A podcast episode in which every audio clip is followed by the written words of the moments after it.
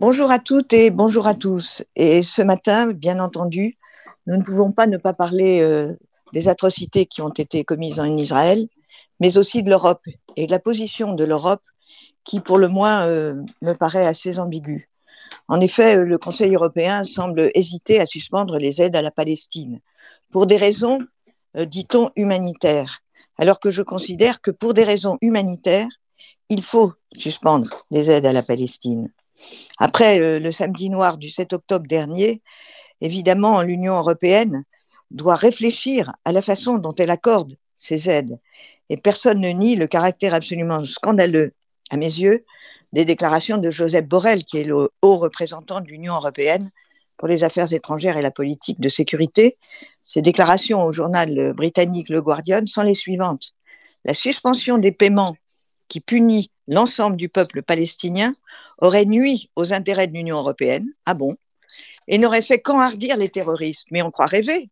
Mais quel espace d'atrocité supplémentaire reste-t-il à l'enhardissement, comme il dit, de ces sauvages qui ont massacré des populations entières? Et comment peut-on suggérer moralement qu'il suffit de verser de l'argent susceptible d'aller dans les caisses du Hamas pour calmer ces ardeurs génocidaires? Et comment surtout accepter que ces fonds soient versés sans véritable contrôle pour aboutir dans les poches du Hamas, ce qui apparemment euh, semble avoir euh, déjà été le cas lorsqu'on en juge par le luxe des villas de leurs dignitaires dans la bande de Gaza.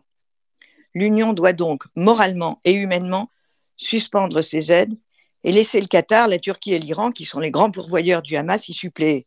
Et ce sera l'occasion pour l'Europe de mettre enfin de l'ordre dans ces financements qui sont dédiés à ces actions dans le monde, près de, de 60 milliards d'euros pour la période de 2021 à 2027. Ça fait des années que les conditions d'attribution euh, de ces aides sont critiquées par les instances européennes elles-mêmes. J'en cite deux exemples.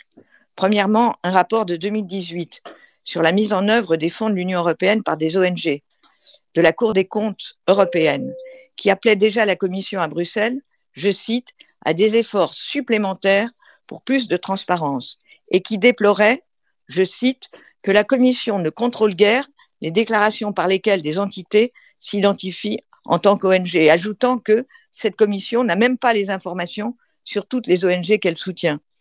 Et enfin, le rapport relevait que les organismes de l'ONU sur lesquels s'appuie la commission pour répartir les aides ont publié, je cite, des informations inappropriées sur les contrats passés avec les ONG. Mais rien n'a été fait. En 2019, un an, plus tard, un parlementaire européen allemand, Joachim Kuss, publiait un rapport sur les financements à des ONG, presque toutes d'extrême gauche, soulignait-il, qui les utilisent, je cite, pour saper les positions des gouvernements conservateurs des États membres, mais aussi de pays tiers, et en particulier Israël. Dont acte. Mais malgré ces alertes, rien n'a été fait. Et malgré le Qatargate, qui d'ailleurs, qui a révélé les liens troubles entre certains élus européens et des ONG agissant comme lobbyistes de pays euh, plus ou moins recommandables, rien non plus n'a été fait. Donc plusieurs mesures s'imposent. Et la première, c'est que l'Union respecte ses procédures budgétaires rigoureuses d'attribution et de contrôle de l'utilisation des fonds par les ONG bénéficiaires. Quant à la Palestine, suspendre l'attribution des fonds européens est un minimum dans les circonstances dramatiques présentes. Mais surtout, et avant tout, ce qu'il faut, c'est prendre appui euh, sur ce drame pour tout revoir. Car au-delà d'un contrôle administratif indispensable de ces aides, il faut les conditionner, comme l'a proposé Viktor Orban, Premier ministre de Hongrie.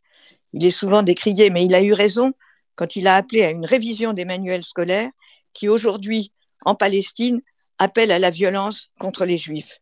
Et il faut avant tout, si l'Europe veut être morale, que ces aides profitent à la population et non, comme trop souvent aujourd'hui, à une caste au pouvoir. Et pour ce faire, il faut que l'Europe saisisse le parquet financier européen lorsque des détournements sont détectés. L'Europe, en effet, et ce sera ma conclusion, ne doit pas financer des barbares.